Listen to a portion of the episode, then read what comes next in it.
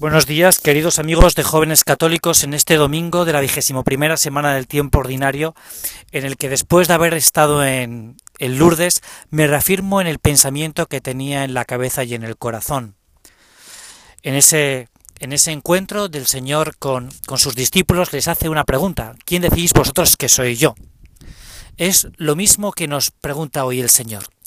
Y Pedro da una respuesta fruto de su experiencia de su experiencia con el encuentro con Jesucristo. Tú eres el Hijo de Dios.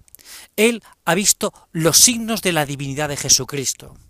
Mira, en el encuentro con Dios nos tiene que ocurrir lo mismo. Tenemos que, nos tiene que ocurrir como Pedro. Tenemos que ver los signos de la divinidad de Jesús. No podemos hacer un Jesús a nuestra medida, a nuestro capricho, a nuestro gusto, sino el verdadero Jesús, y ese Jesús es fruto de la experiencia, de la experiencia del encuentro personal con el Maestro.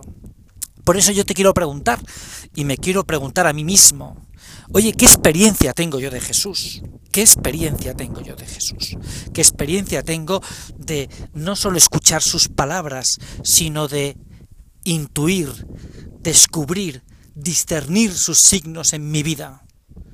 Puede ser que hayamos leído la vida del Señor, esos pasajes del Evangelio que nos han golpeado el alma y que es una cosa muy buena.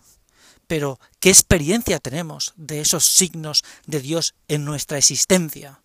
Eso los podemos discernir cuando somos almas de oración, almas que buscan el encuentro con el Maestro.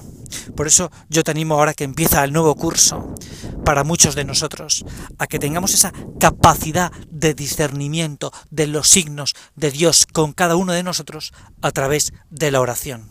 Si no, no podremos saber quién es realmente Jesús. ¿Quién es ese Jesús para mí?